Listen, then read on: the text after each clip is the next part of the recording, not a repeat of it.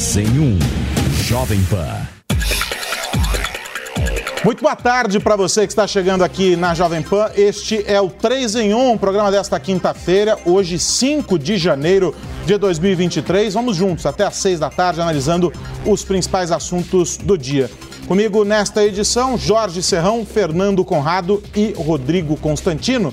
Deixa eu ver os três aí na tela para eu dar boa tarde para eles.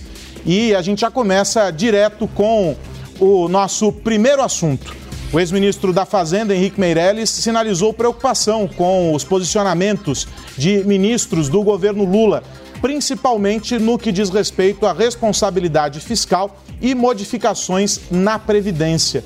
Em entrevista à revista Veja, o economista disse que o entendimento coletivo entre ministros de Lula repete, repete visões do governo Dilma Rousseff. Ele afirmou que o governo está errando quando critica as reações negativas do mercado, já que não se pode brigar com quem faz a economia girar. Eu já tenho Rodrigo Constantino, deixa eu ouvi-lo. Vou começar por essa, porque foi você que disse isso essa semana, que não dá para brigar com o mercado, Rodrigo Constantino. Boa tarde para você. O Meirelles agora parece que lembrou disso. Boa tarde, Aros. Boa tarde, colegas de bancada e toda a audiência. Pois é, o mercado, cedo ou tarde, ele vai punir, né? E o mercado não é um ente malvado, com um intuito específico, ou golpista, ou bolsonarista. O mercado é apenas um processo dinâmico onde milhares de investidores dos dos analistas mais qualificados e bem pagos do mundo recebem para fazer conta e análise e projeção. E eles percebem quando a coisa está degringolando, né? quando a coisa está saindo do, do, do, trilho. Então, é, o Meirelles entende tudo isso. O curioso não é o Meirelles agora falar que está parecendo um governo Dilma e que a coisa está indo mal. O curioso é o Meirelles ter emprestado a sua reputação, vai, e feito o L antes de fechar com o Lula, se ia ser o Lula do primeiro mandato, um pouquinho mais moderado e responsável, ou se ia ser o Lula que veio depois, inclusive aquele que produziu Dilma como presidente. E, e, ele deu um tiro no escuro, né? Ele fez o L sem sequer perguntar: vem cá, é, vai ser nessa linha ou naquela linha mais tradicional do PT? E agora todos esses tucanos estão tirando o corpo fora, estão fingindo que não tem nada a ver com a desgraça iminente. E ó, como diriam os americanos, make no mistake, né? A, a desgraça é iminente. O mercado não está sendo, repito, malvadão. Ele está apenas antecipando um cenário caótico para a economia. Quer dizer, a mentalidade vigente nessa equipe apontada, com essa pauta, com essas reformas que estão sendo discutidas, isso tudo leva, né, para quem sabe fazer conta, à destruição dos ativos brasileiros, a destruição de valor dos ativos brasileiros e a subida do dólar e a insustentabilidade das contas públicas e por aí vai. Então não é preciso ser nenhum gênio, profeta, muito menos parte do mercado malvadão para entender o óbvio, né? E, e agora, o que, que acontece? Vai começar a degringolar muito rápido se eles continuarem nessa toada. E aí os ativos vão perder valor, o dólar vai subir e tudo isso vai gerar descontentamento, perda de popularidade muito rápida. A dúvida que fica, Aros, é que esse governo já parece pouco popular na largada, né? A gente fica aqui se questionando onde estão os apoiadores todos, os milhões e milhões de eleitores de Lula.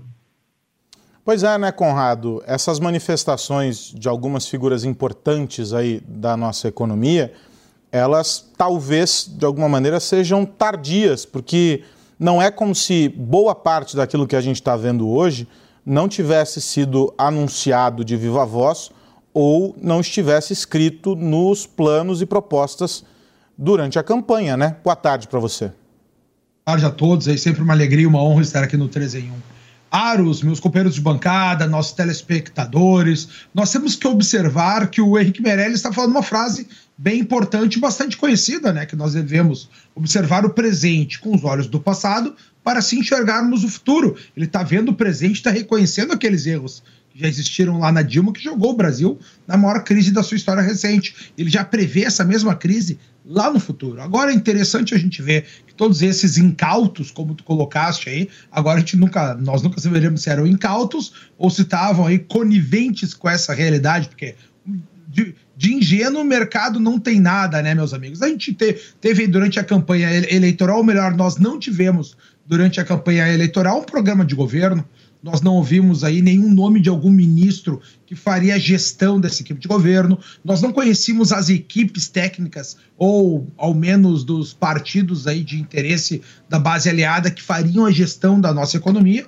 E agora a gente está colocando as, as, a, a, as melancias nessa carroça, enquanto a história se dá. O que o Constantino nos fala que é muito importante, é a perda de valores desses ativos. Desde que o Lula começa aí sua chegada ao poder, nós já tivemos mais de 500 bilhões de dólares em perdas, para ser preciso, 546 bilhões de, de, de reais em perdas. Vocês entendem que é quase meio trilhão só nesse período, quando tem, nós temos as, eleições ali no dia 30 de outubro, a gente estava falando em 116 mil pontos. Nós chegamos agora, nesses dias, a 102 mil pontos.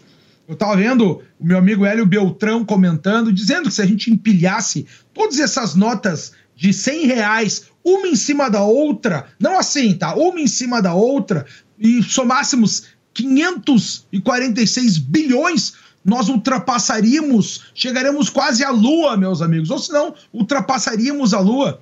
E todo esse dinheiro foi pelos ares literalmente, né? Foi para o mundo da lua, não existe mais toda essa riqueza. E aí vale a pena a gente entender, como o Constantino também bem falou aqui anteriormente, que o mercado não é um bicho-papão, né? São seres humanos com seus anseios, colocando suas expectativas dentro de alguns negócios não vale a pena, por exemplo, oh, não vale a pena para mim empreender, tomar algum risco, eu vou me arriscar botando meu dinheiro naquelas empresas que já têm uns bons produtos, boa resposta do público e que eu posso ter uma previsão de futuro benéfica adiante. É assim que as pessoas vão ao mercado colocar seus anseios, não só as pessoas privadas, mas os fundos de investimento, os gestores, colocando muitas vezes as suas previdências privadas nisso tudo. Então, já antecipando talvez alguns assuntos de, de discussão futura que nós já discutimos ontem também, acerca da, da, da palavra do Lupe, da previdência pública, nós também temos esse problema agora na previdência privada. E é isso que o Brasil vai vivendo aí. Na realidade, nós estamos numa grande espiral aí da nossa economia indo pelo ralo da privada, Aros. E para você, Serrão, como fica a análise a respeito da fala do Meirelles? Saudações, meus amigos, meus amados haters, boa tarde a todos. Saudações aos companheiros, companheiras, camaradas e camarades, né? Pediram para fazer essa saudação muito louvável, muito importante.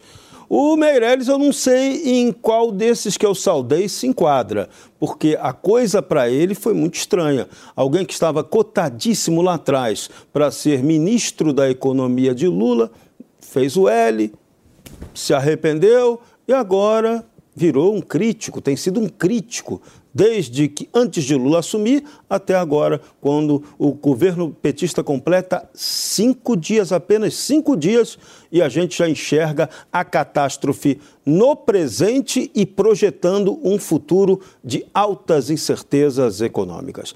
Lamentável tudo isso que está acontecendo, mas previsível. O que você podia esperar de um governo que não fez a apresentação clara lá atrás na campanha do que iria fazer concretamente na economia? Lula falou que a prioridade dele foi igual a promessa para concorrer ao governo da Bahia que os petistas fizeram. É, nós vamos combater a fome e acabar com a pobreza. Tá, vamos lá. Como que você vai fazer isso? O como ele não mostrou.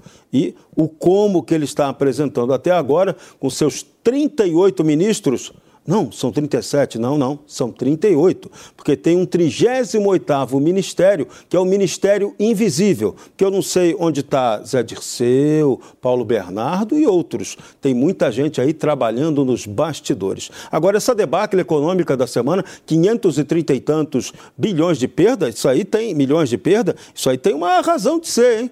Tem gente que enquanto o país, a bolsa, o mercado perde, tem malandro que ganha também dinheiro com esse caos. É preciso ficar atento para saber quem pode estar ganhando com essa avacalhação econômica em que começa o governo Lula. Amanhã ele vai fazer, na sexta-feira, a sua primeira reunião de arrumação de freio da carreta Furacão com todos os seus integrantes.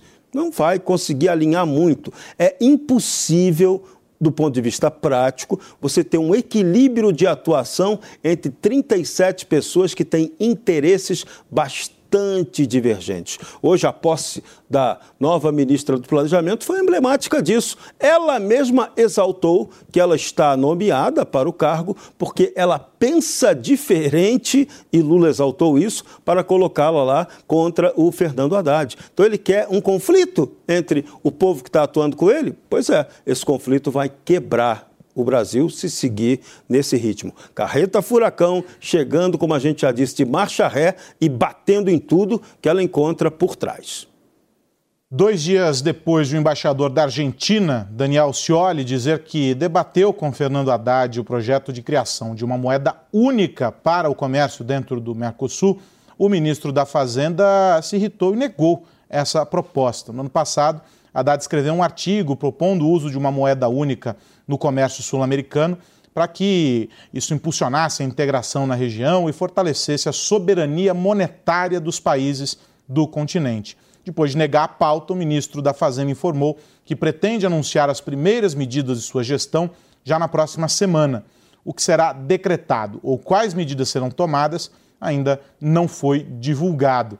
Agora é interessante, né, Constantino? A gente é, as voltas com questões internas aqui que já são muito desafiadoras para partir para um debate sobre uma moeda única é um salto do tamanho do universo, não é? É, é. uma viagem grande. É assustadora a ideia, né? Mas veja, tem até uma vantagem que eu consigo vislumbrar nisso tudo. Adota logo uma moeda única, chama de Bolívar, bota Venezuela junto, Argentina, e aí o troço vai à falência e todo mundo adota o dólar. E aí a gente passa a ganhar em dólar na América Latina. Olha que maravilha. Agora, o que chama atenção nessa história toda, nessa barafunda toda, primeiro é a, a pouca paciência dos petistas com a imprensa, né? É, eu fico me perguntando até quando vai durar a lua de mel da imprensa com o PT. Porque por ódio e nojinho e interesses é, contra Bolsonaro, né?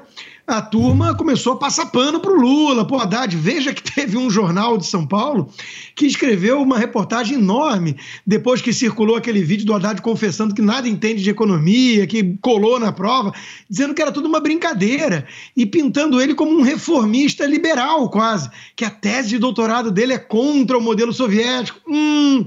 Não, não, ele estava ali fazendo críticas para salvar o regime comunista soviético. Ele era um defensor da economia planificada e tudo mais, né? Era e que eu saiba nunca se arrependeu. Então a turma passou pano e tá vendo a lambança que ajudou a causar, né? Tá vendo a truculência com a qual os petistas tratam os jornalistas, né? É, a menos aqueles que não são muito, muito é, cordeirinhos e assistentes informais Está vendo uh, a, arrogância e, e a, o autoritarismo que vem aí, o editorial desse mesmo jornal hoje chama atenção né, para a tentativa de monopólio da verdade do PT. E essa turma não viu nada disso há um mês e meio, dois meses atrás. É impressionante. Eu fico espantado com a, e, e comovido até com a descoberta que meus pares na imprensa estão tendo em relação ao que e quem é o PT e os petistas. Então, sobre economia, o que esperar de um cara que não sabe a diferença do CMN, do Conselho Monetário Nacional, para a CVM, a Comissão de Valores Mobiliários? E aí, Conrado, uma moeda única para fortalecer a América do Sul? É uma, é fazer uma piada. Tu sabe que eu ia comentar exatamente o que o Constantino falou agora, que o Haddad aí, quando questionado como é que ficaria agora a Comissão de Valores Mobiliários, deu uma resposta estapafúrdia, ou ele se confundiu e não prestou atenção, ou ele não sabe do que está falando. E é aquilo que eu digo para vocês, né? Se o esquerdista entendesse de economia, ele era esquerdista. É uma coisa meio óbvia que a gente consegue enxergar aqui. Essa tentativa se dá mais através da Argentina tentar colar no Brasil do que o Brasil tentar colar na Argentina. Mas vale a pena lembrar que isso já foi um discurso anterior do Haddad, como tu muito bem falaste, Arius, fazendo essa, essa ideia que é uma das bases. Eu sei que a gente fala aqui, muitas pessoas se assustam, acho que é coisa do passado, né? Do princípio comunista, que é a supranacionalidade. É a moeda comum, é o mundo do John Lennon, o mundo sem fronteiras, o mundo sem religião, o mundo com a moeda comum. É isso, né? É a supranacionalidade para a nacionalidade, é o fim do Estado Nacional, é o fim das nossas tradições, dos nossos símbolos. Por isso tu não vê nenhuma manobra da esquerda as cores da bandeira do Brasil.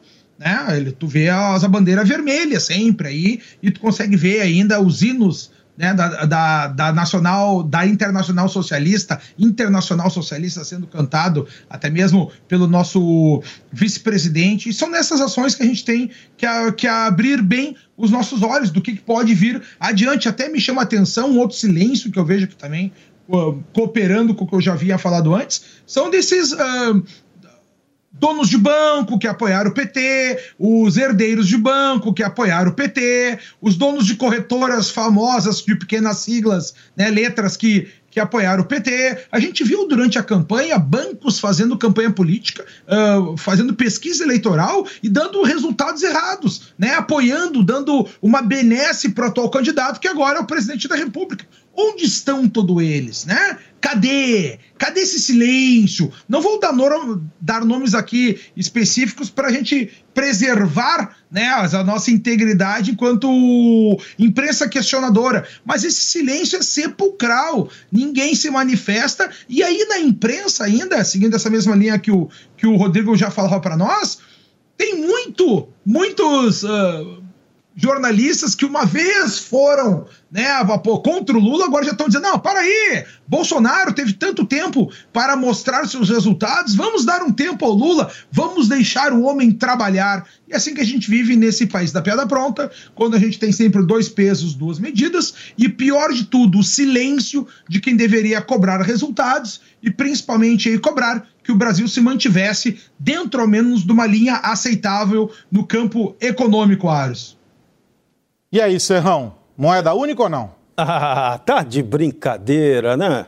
É, parece que o que nós estamos assistindo é a implantação do que eu já chamei, e nem imaginava que isso pudesse acontecer, do gramicismo econômico. O que é o gramicismo econômico? Uma maneira cínica de você ir destruindo o que foi feito de bom na economia brasileira na era Bolsonaro para que fosse aí implantada uma nova ordem econômica cada vez mais estatizante, cada vez mais sob controle dos incompetentes e dos corruptos. A turma da cleptocracia teve grande participação na escolha, na colocação do poder dessa carreta furacão. Então, nada mais que justo que eles tenham aí poder de decisão. Agora, está assustando todo mundo essa burrice inicial apresentada pela equipe do Haddad. Não apresentou nada de concreto. Ah, semana que vem ele vai, ah, vai apresentar. Tá igual aquela música do Noel Rosa, né? Espera mais um ano que eu vou ver, vou ver o que posso fazer.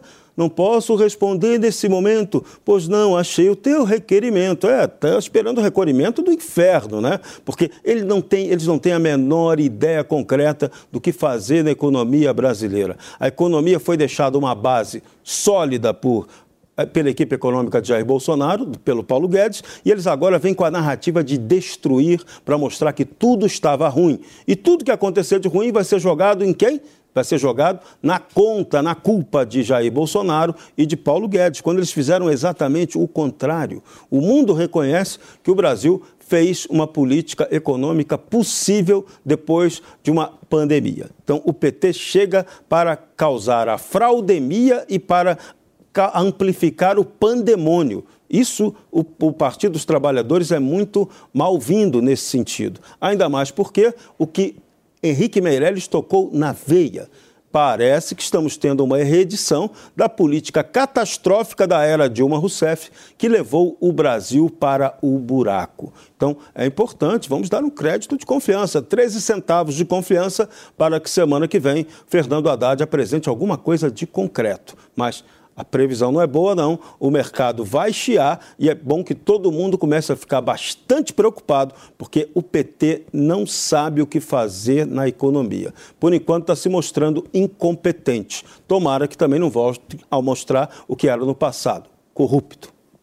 Se a gente fosse fazer um exercício aí de futurologia, consta, o que, que daria para apostar que sobre essas primeiras medidas anunciadas? Pelo Haddad, tanto daquilo que você acha que será, como do que deveria ser? Olha, juntando o pacote todo, né? Porque tem as outras pastas também ligadas direto ou indiretamente à economia, não é muito difícil fazer previsão no, no Brasil nesse momento, né? É, nós vamos ter uh, as contas públicas se deteriorando muito rapidamente, nós vamos ter as estatais, as empresas estatais piorando muito rapidamente seus balanços, seus resultados. Nós vamos ver se os órgãos independentes competentes e a imprensa fizerem seu trabalho de forma correta ainda.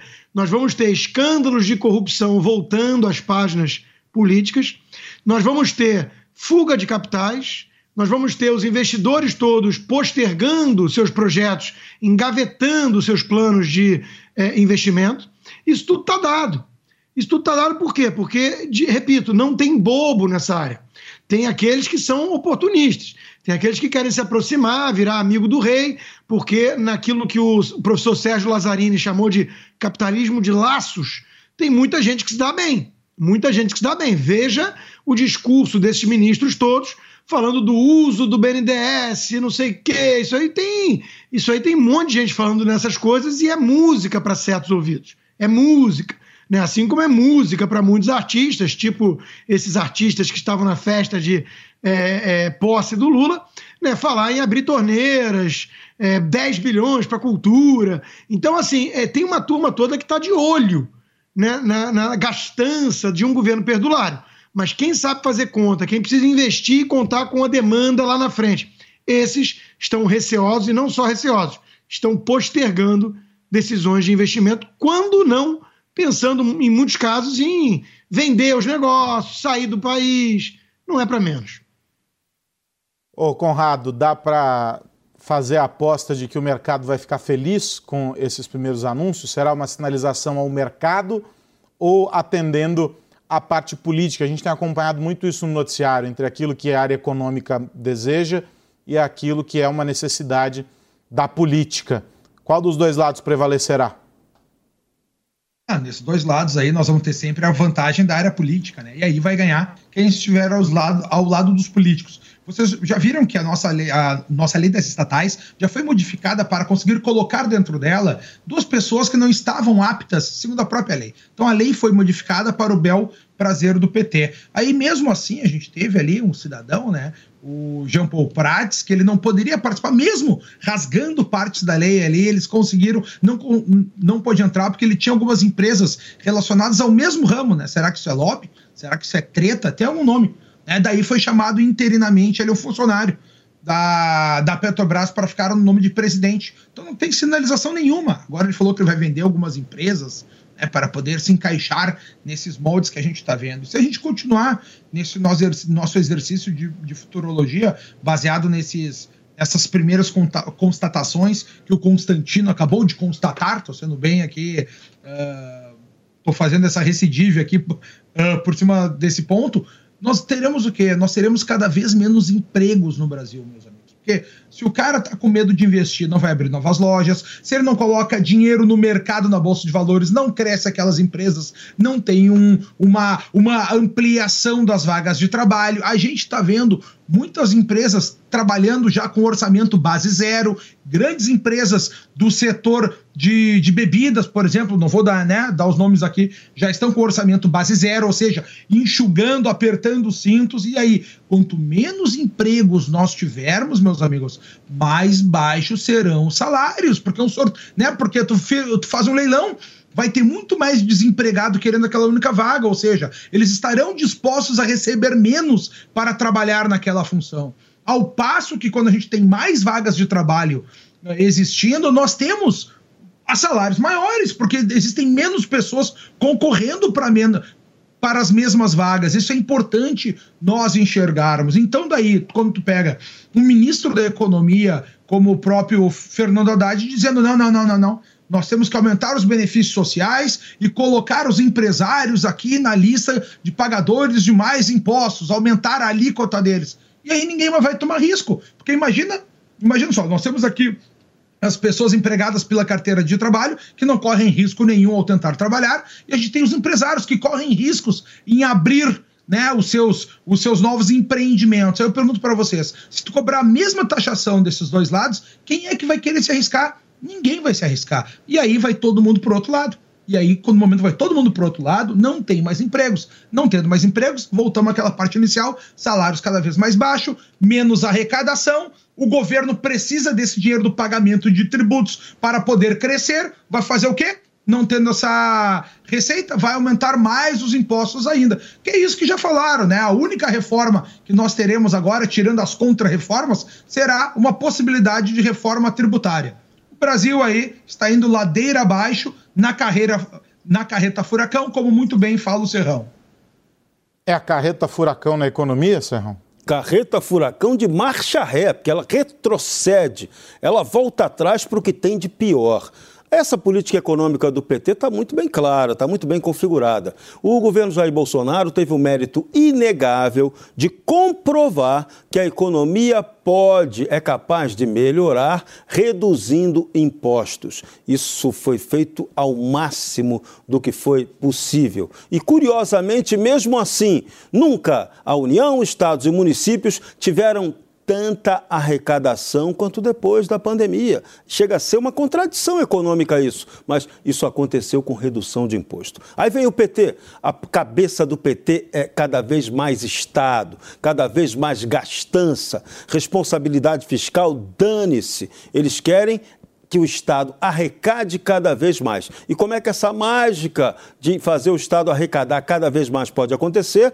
Aumentando imposto, aumentando a taxação específica, criando aí uma maneira de financiar o retorno da grana para os sindicatos. Que ele disse, Lula disse, prioridade nossa é centrar com as centrais sindicais para definir essa nova política. Então, Carlos Lupe, ministro da Previdência, foi muito sincero. Vamos botar essa Previdência superavitária. Então, arrecada a Previdência. Esse vai ser um lance. Vem aí a área do, do Ministério do Trabalho também. Vamos lá, vamos multar as empresas. É a política Robin Hood. Vamos tirar do, dos supostamente ricos empresários para financiar os pobres. Só que no meio desse caminho aí tem a, o percentualzinho, né? Que você tem que dar para a companheirada para sustentar o esquema. Então, é tudo um grande de cinismo econômico, uma canalice na gestão do que tem que ser a economia. Então, isso aí é, é, de uma estupidez, é lamentável que muita gente tenha se iludido, feito o tal do L, né? Fez, é, fizeram o tal do L em cima de uma operação psicológica que baseou o ódio em cima do Jair Bolsonaro. Pois o amor, que na verdade, pelo duplo pensar é o ódio, venceu. E agora que todos aguentem do ponto de vista econômico. O PT sempre foi sinônimo de incompetência na gestão. Quando Lula fingiu que deu certo em seus primeiros governos, ele tinha uma maré econômica favorável internacional. Essa maré não existe mais. O Brasil teria que ter condição econômica de crescer por ele mesmo a partir de sua competência, da sua reinvenção do modelo de Estado. A gente parecia que estava caminhando para isso, mas o que venceu de verdade foi a ignorância, que só entende que no Brasil tem que ter cada vez mais Estado para sustentar os parasitas. Isso aí vai nos levar para a desgraça econômica. Tomara que o novo Congresso chegue aí e impeça que esse governo cometa tanto medidas autoritárias quanto barbaridades do ponto de vista econômico. Se isso não acontecer, repito o que eu tenho dito, vamos partir para uma guerra civil nesse país. Isso vai ser ruim, péssimo para todo mundo. Agora são 5 horas mais 28 minutos aqui na Jovem Pan. Jovem Pan.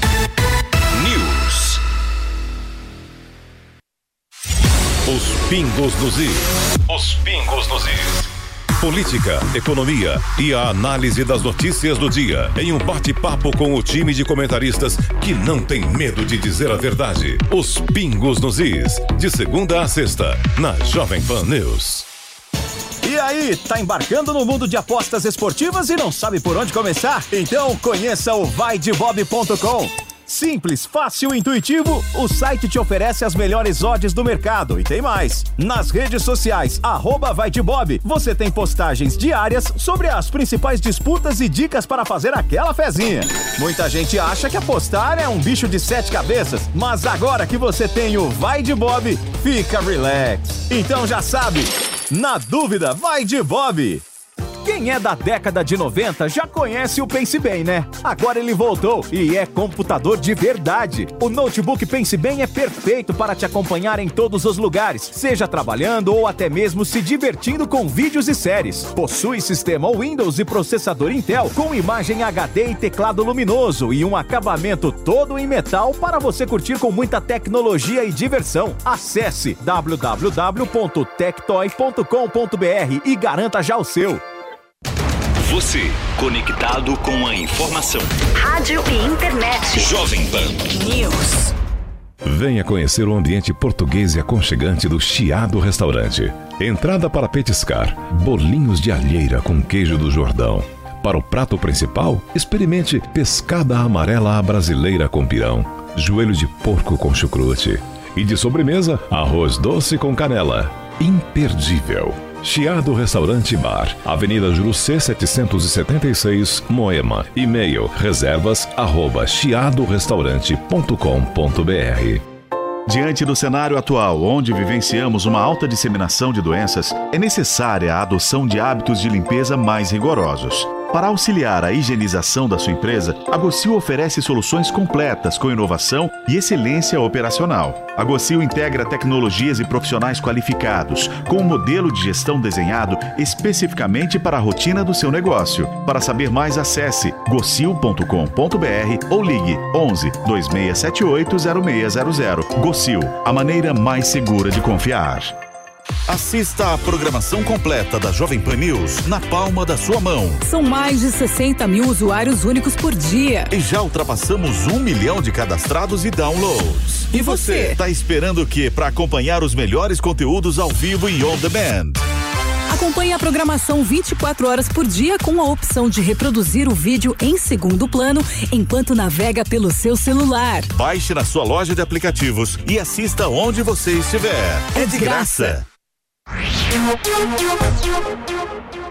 Classe média vai pôr, né, esse, esse extrato do meio vai sobreviver quem? Os grandes. E esses grandes é por isso que acabam apoiando essas visões de mundo, esses partidos mais de esquerda, para terem essas vantagens. E aí não tem outra, tu vê que a discussão é só no segundo escalão, que é importante também, obviamente, mas lá na liderança tá quem? O sucessor direto, né, aquele que tem o telefone para ligar, do Zé Dirceu, que é uma figura que está até agora uh, no panóptico, né? Fica olhando tudo que está acontecendo, mas sempre na iminência parda e acabando fazendo a gestão de toda a visão do PT nos últimos 40 anos. Eu só preciso me corrigir. Eu falei o deputado da rede é o senador, senador. o Randolph. O Procurador rebaixou ele, eu, que maldade, eu, pô. Não, isso dá processo, não, fazendo correção. É, ainda bem que fazendo você se corrigiu, errata, hein? Trabalhando Senão isso dá correta. processo, não pode rebaixar não, o rapaz, não. Vamos evitar... Indivíduo competente, o Randolph. Vamos evitar processos. O Constantino, nessa queda de braço, tem sempre alguém que vai ficar infeliz, mas não vai deixar de estar ali do lado, né? É, olha, veja, até, até certo ponto é natural disputas internas, né? Só que o PT tem suas peculiaridades. Uma delas é o fato de que, em 30 e poucos anos, nunca foi feito um esforço para criar é, nova liderança, que pudesse ofuscar Lula, né? Então, o Lula é a cara do PT e tem muito poder, e ele divide isso apenas com aquele que comanda os bastidores. Foi muito bem treinado em Cuba, codinome Daniel, que é o revolucionário que se apresentou à mulher é, quatro anos depois de casado. Né? Muito prazer, eu sou o Dirceu e, e tchau, sei lá vi, né? quando houve a anistia. Então, esse sujeito né, é o sujeito que realmente é a figura oculta nesse governo. A gente tem falado dele aqui, todo mundo sente a presença, né? aquele olhar incômodo na sala, mas ele é a figura oculta hoje. Então, essa disputa aí vai ser um pouquinho esse teste, né? porque um dos candidatos é o filho dele. É, agora, a disputa que me interessa mais é aquela que o Serrão mencionou, é entre os tucanos e os petistas, porque hoje é uma aliança tucano-petista que permitiu, eu sempre abro aspas para isso, né, a volta do ladrão à cena do crime, fecha aspas, era o que dizia Geraldo Alckmin antes de se arrepender. Mas o fato é o seguinte, eles não se bicam muito, eles praticavam ali uma, um certo teatro, né, teatro das tesouras. Eles são muito mais parecidos do que gostavam de admitir publicamente, mas são grupos distintos. Então pode começar um ali a ficar incomodado com o excesso de poder do outro. Tipo Alexandre de Moraes, que certamente não é um petista, né? e a turma do Lula ou do Dirceu. Isso pode dar rusga na frente. Eu lembro do, do, do da mitologia nessas horas, Gilgamesh, né? para lembrar que quando ali dois grandes poderes é, por vaidade mais do que qualquer coisa, né? quem era maior, quem era mais poderoso, eles partiram em busca de, de disputas, né? É, de, de desafios para ver quem ia superar o outro. E aí foi quando aquela sociedade prosperou. Então eu gosto muito de ver petistas brigando entre si ou petistas e tucanos se digladiando. Que quando isso está acontecendo, tem uma chance de paz para quem precisa trabalhar e produzir riqueza, afinal de contas. Deixa eu fazer conexão com o estúdio logo ali, porque o Vitor Brown já está a postos para os Pingos nos Is, que começa mais cedo lá no canal do YouTube, no Panflix também, e logo mais às 18 horas aqui na Jovem Pan. Diga lá, Brown, quais os assuntos de hoje? Boa tarde para você. Ah, tá recheado o programa hoje, Aros. Boa tarde para você. Pessoal aí da bancada, Serrão, Constantino, Conrado, um abraço a todos. Hoje aqui em Os Pingos nos Is vamos falar sobre a ofensiva do grupo Prerrogativas contra Jair Bolsonaro. Eles querem tornar o ex-presidente inelegível. Tem também a reação à decisão da AGU de criar a Procuradoria para enfrentar suposta desinformação sobre políticas públicas. Nós vamos entrevistar ao vivo o deputado Carlos Sampaio, que entrou com a primeira representação contra o governo Lula. E tem ainda a posse de Simone Tebet no Ministério do Planejamento. Isso e muito mais hoje com os comentários do Coronel Gerson Gomes, de Paulo Figueiredo, Fernão Lara Mesquita, Roberto Mota e José Maria Trindade. Como você falou, Aros, um pouquinho mais cedo, já a partir das 5h40, a gente abre os trabalhos, a gente começa a nossa transmissão no YouTube. São 20 minutos de conteúdo exclusivo no canal de Os Pingos nos Is, 6 em ponto. Logo depois do 3 em 1, a gente se encontra também na TV Jovem Pan News e no rádio. Até já, Aros. Então eu faço a forte recomendação para você que acompanha a programação da PAN e não quer perder esse conteúdo exclusivo, que você acesse o Panflix. É só baixar na loja de aplicativos ou você entra lá em panflix.com.br para você acessar. É de graça, não tem custo nenhum e você ainda tem acesso a esses conteúdos exclusivos, os pedaços dos programas que não estão nem no rádio e nem na televisão.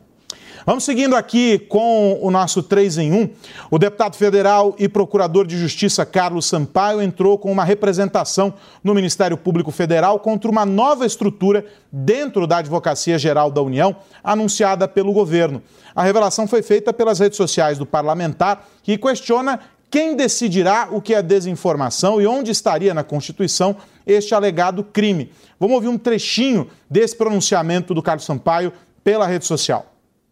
A primeira pergunta que eu faço é: se não existe nenhum texto legal que define o que é desinformação, quem será o responsável por decidir o que é verdade e o que é mentira? Você, Lula. Segundo ponto, essa função cabe ao Ministério Público e não à Advocacia Geral da União, como o PT quer. Carlos Sampaio concluiu dizendo que esta nova estrutura tentaria contra a eficácia de políticas públicas. Esse é um questionamento e agora está acionado o Ministério Público Federal pelo deputado para que essa avaliação seja feita. Né, Serrão? A gente já tinha falado sobre isso logo quando uh, o anúncio aconteceu, e aí agora o encaminhamento disso, um parlamentar se posicionando. Isso é excelente, porque no Brasil nós estamos tendo várias pessoas, incluindo parlamentares, que estão sendo vítimas de crime de opinião.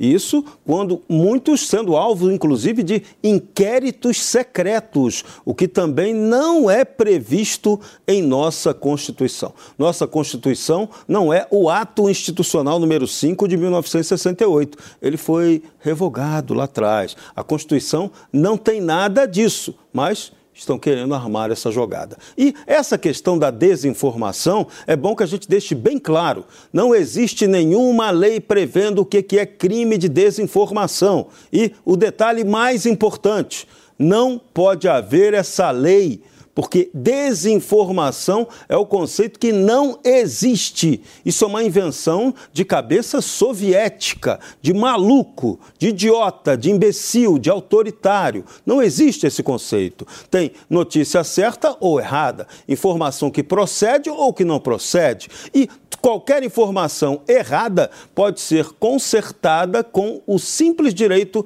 do direito de resposta, que é o bom senso que diz que ele deve prevalecer em todas as empresas de comunicação. Poucas praticam isso. Não há necessidade de lei sobre isso. A lei de imprensa já foi revogada no Brasil e não se cabe inventar outra. A nossa Constituição, pelo menos no texto dela e pelo menos em decisões repetidas do Supremo Tribunal Federal, ela garante a liberdade plena de expressão para todo mundo. Então, esse negócio de desinformação é uma picaretagem legal que estão tentando criar para criminalizar a atividade política. Só que a lei também não permite no Brasil, nem a Constituição e nem a legislação marginal, permite que se criminalize a atividade política. A não ser que declarem, a não ser que o presidente Stalinácio vá lá e declare: estamos numa ditadura, igual fez Getúlio Vargas em 10 de novembro de 1937, quando implantou o Estado Novo. Diga lá, Conrado. Vou fazer uma pergunta para o Serrão. Serrão, o AI-5, o Ato Institucional número 5, que foi a, a, grande repressão do Brasil, foi baixado no dia 13 de dezembro de 1968. Agora, tu tem uma chance para tentar chutar qual é o ministro da nossa Suprema Corte que nasceu nesse dia. Exatamente nesse dia. Pior, não exatamente nesse dia, exatamente na hora em que foi anunciado em que o locutor da Agência Nacional, Alberto Cury, lia o ato institucional 5. No final, no começo da noite, por volta de 19 horas, estava nascendo no Brasil um rapaz bacana, um brilhante jurista chamado Alexandre de Moraes. Deixa eu girar rapidinho esse assunto. Diga, Constantino. Bom, o editorial do jornal a que eu me referi hoje diz o monopólio lulopetista da verdade, chamando atenção para esse perigo aí. O deputado Carlos Sampaio é alguém que eu considero muito sério. Ele é um tucano.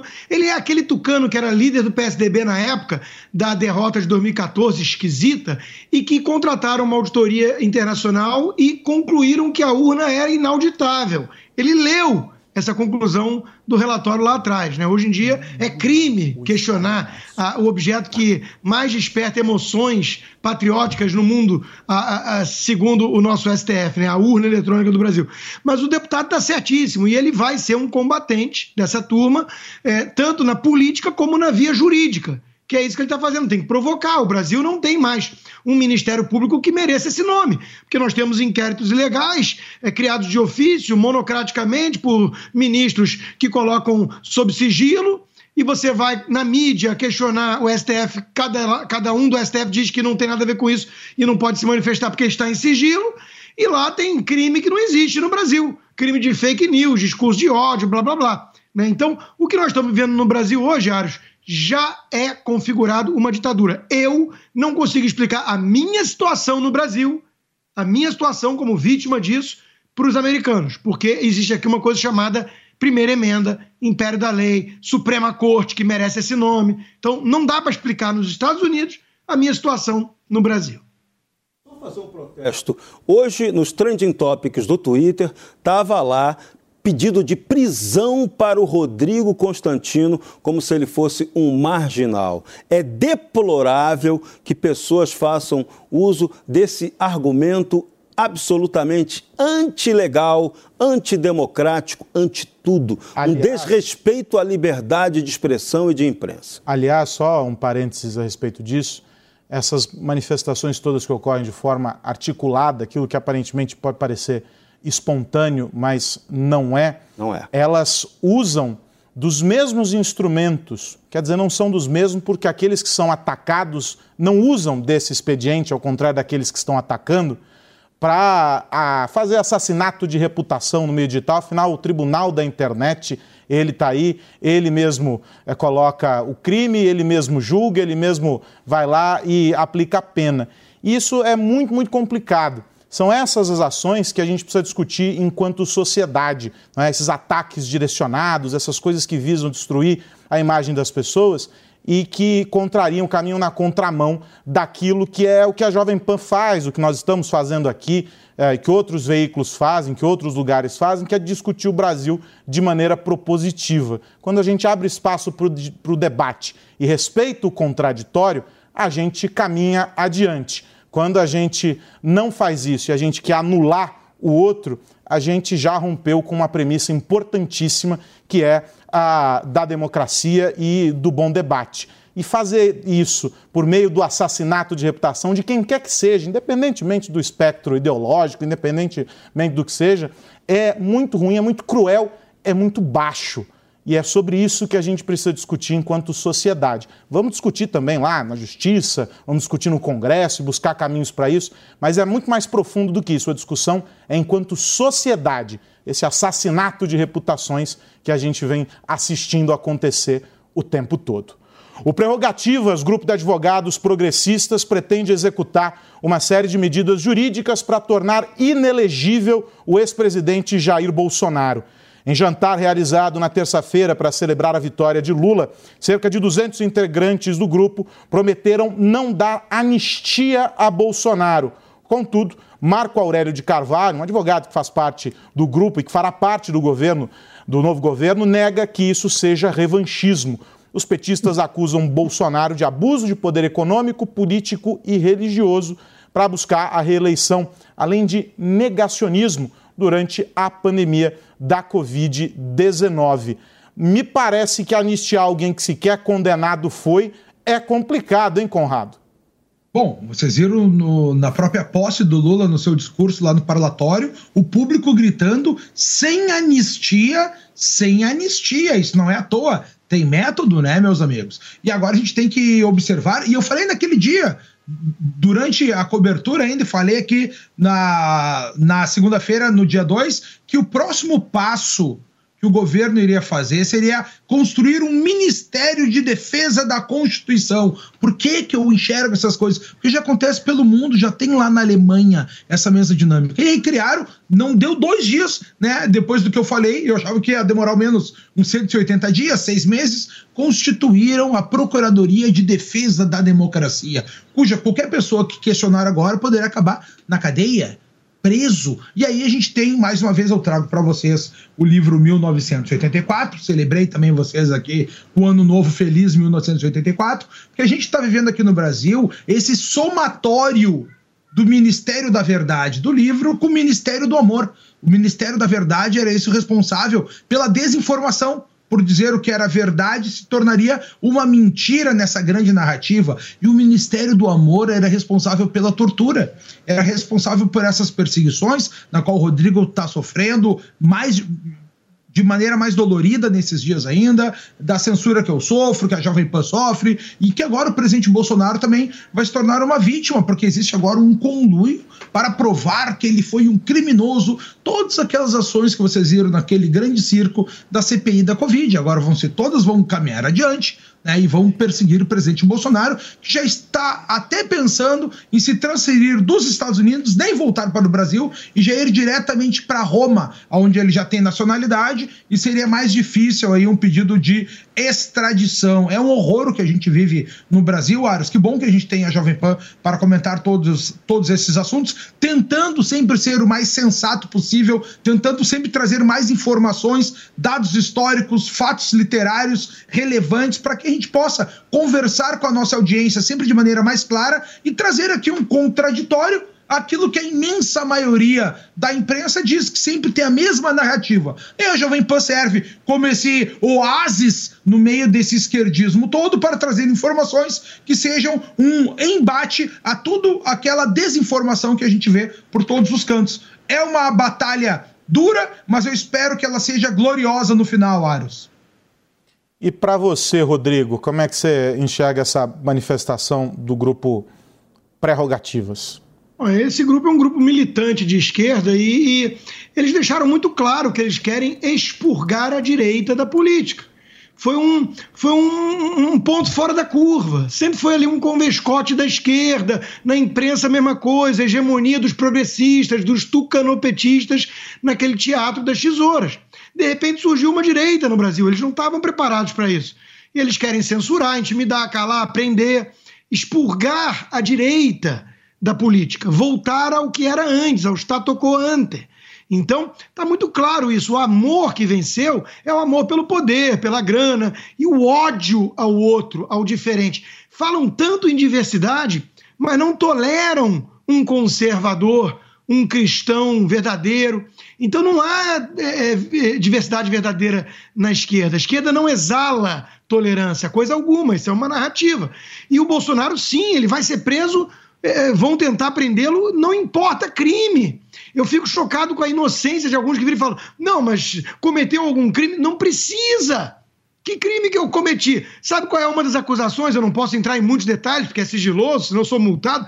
Uma das acusações é, é pregar a abolição do Estado de Direito. Eu, o maior defensor do Estado de Direito, que venho reclamando há anos que a Constituição está sendo rasgada, eu. Então, veja, o Bolsonaro não precisa ter cometido, cometido crime. E eu vi na revista que ele estaria indo para a Itália, não sei se é verdade ou não, mas talvez faça bem, porque o sistema é muito bruto, companheiro. E não dá para um, um sujeito sozinho peitar, não. Ficou claro isso. Ficou claro. Então ninguém precisa ser mártir nessa hora, ser herói. Né? As pessoas têm que pensar em si, na família, nos filhos. Eu agradeço nesse momento estar aqui, ser residente permanente e ter cidadania dupla. E aí, Serrão, essa mobilização aí, essa ofensiva contra Bolsonaro? Pois é, antes dela eu vou lembrar a todo mundo que nós aqui na Jovem Pan nós fazemos o L. Só que o nosso L aqui é de liberdade, legalidade e legitimidade do respeito às leis.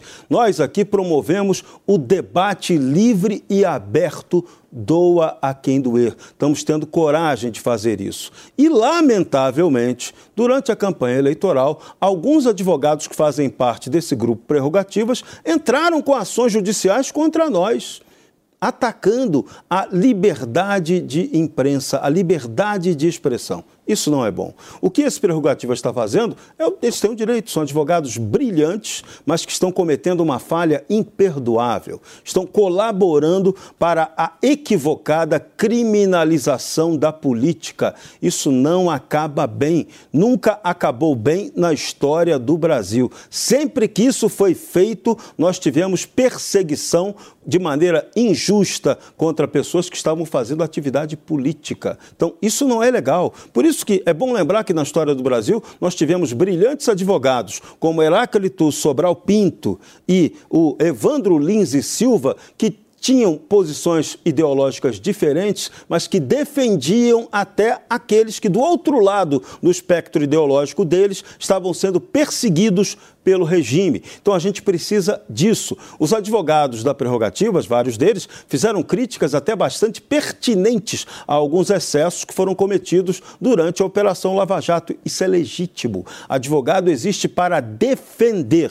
Quando o advogado ele começa a assumir mais o papel de atacar do que defender, ele vira promotor. Eu acho que os senhores, em alguma situação, talvez devessem mudar de carreira, deixar a advocacia e partir para a promotoria, se esse é o desejo dos senhores. Se querem continuar como advogados, até muito bem pagos, que a maioria de vocês o é, todo mundo sabe disso, sejam defensores da legalidade, da legitimidade e, acima de tudo, da liberdade. Criminalizar a política, pelo amor de Deus, não. Isso, isso aí vale para o Jair Bolsonaro ou para qualquer um. O Bolsonaro, vocês não conseguem aceitar até agora que ele venceu a eleição de 2018 Pois é, o sistema o derrotou agora. Para, esquece isso. Vamos para o jogo da política. Esse é o jogo correto. O resto não é o jogo institucional que tem a legitimidade.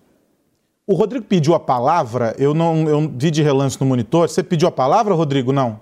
Tinha sido no caso anterior, que era o meu caso. Ah, né? desculpa, posso, diga, diga. Eu posso até usar esse em específico. Está circulando, né? A carta do tal índio lá, que peitou o ministro Alexandre de Moraes, tudo que o teria sererê. chamado de irmão Lula, irmão Alexandre, e pedir desculpas. Olha, isso mostra a força do sistema. Isso mostra que heróis sucumbem se estão isolados diante de algo tão poderoso. Remete ao livro que o Conrado traz todo o programa aqui 1984, o Winston Smith, né? Que uh, depois que passa pela sala 101, não é isso, Conrado? A salinha Foi. 101 da tortura, o cara sai né, dizendo que 2 mais 2 é igual a 5. É, todo mundo é ser humano. Literalmente isso. Vamos fazer uma rápida parada e a gente volta já já para o último bloco deste 3 em 1. A pausa é rápida, não sai daí.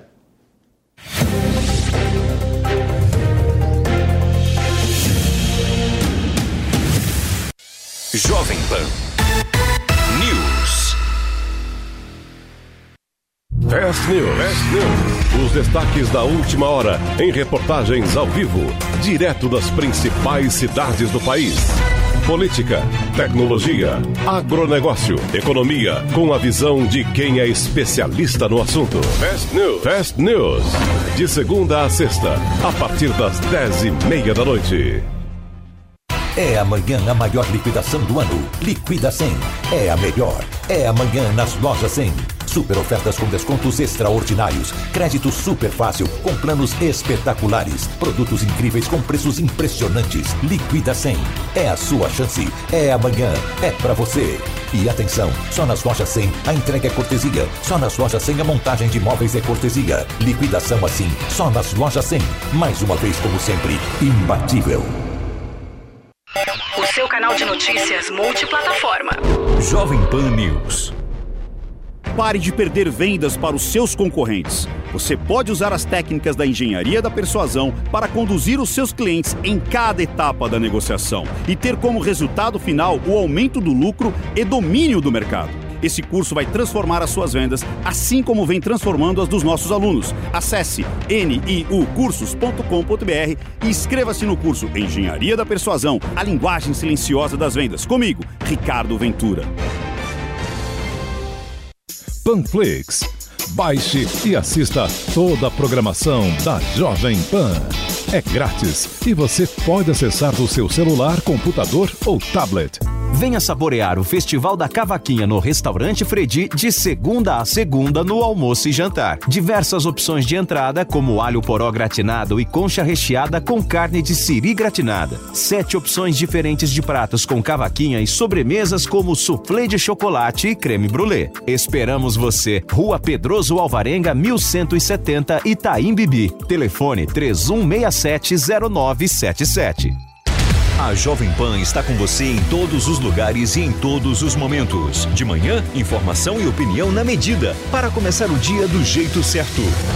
Bem-vindo, já estamos no ar, começando o Jornal da Manhã para todo o Brasil.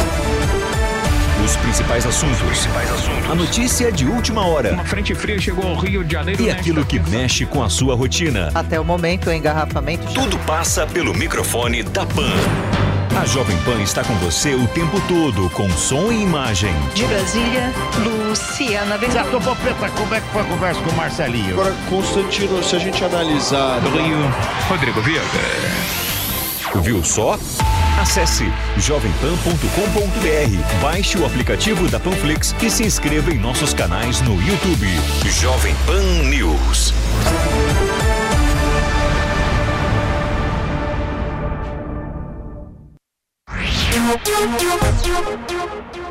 Do aborto na campanha. E está aí vindo a verdade à tona uma vez mais. Estelionato eleitoral nesse caso. Diga, Conrado. O microfone do Conrado está fechado. E agora está ah, aberto? Agora está aberto. Senhores, é exatamente isso, um estelionato eleitoral que a gente viveu e que ninguém podia comentar. Quem falasse tomava uma repreensão da nossa Suprema Corte do Tribunal Superior Eleitoral. E além disso, agora aí se preparem que nós teremos a farra na Suprema Corte também, que vai passar a passos galopantes a instalação do aborto no Brasil. Tem um minutinho para você, então, Serrão. Eles foram econômicos. É, a malandragem disso aí é assustadora. O que, que eles querem? Eles querem aprovar o aborto no Brasil de maneira gradual. É o jeitinho gramicista de aprovar uma ideia que a maioria do eleitorado, a maioria dos cidadãos brasileiros não aceita e rejeita por formação moral e religiosa. É lógico que ninguém pode negar que, se você tem uma questão legal para a interrupção da gravidez, legal ou médica, a gente não pode ir contra isso. Agora, quando você permite que essa brecha seja dada, principalmente do ponto de vista da legislação, você aí vai acabar institucionalizando o aborto, que interessa para grandes transnacionais da saúde que querem ganhar muito dinheiro fazendo aborto e aproveitando o material do feto para outras atividades de alto lucro na medicina. Conrado, 10 segundinhos para a gente não estourar a rede. É, meus amigos, sempre lembrando, isso aqui sem o devido processo legal, que será ou uma portaria ou uma decisão judicial, sem passar pelo nosso Congresso Nacional. É isso, chegamos ao fim deste 3 em 1. Um grande abraço para o Serrão, para o Constantino, para o Fernando Conrado. A gente se encontra amanhã às 5 da tarde aqui na programação da Jovem Pan. Vem aí o Vitor Brown e toda a turma de Os Pingos nos Is. Um grande abraço, até amanhã. Tchau, tchau. A opinião dos nossos comentaristas não reflete necessariamente a opinião do Grupo Jovem Pan de Comunicação. Realização Jovem Pan News.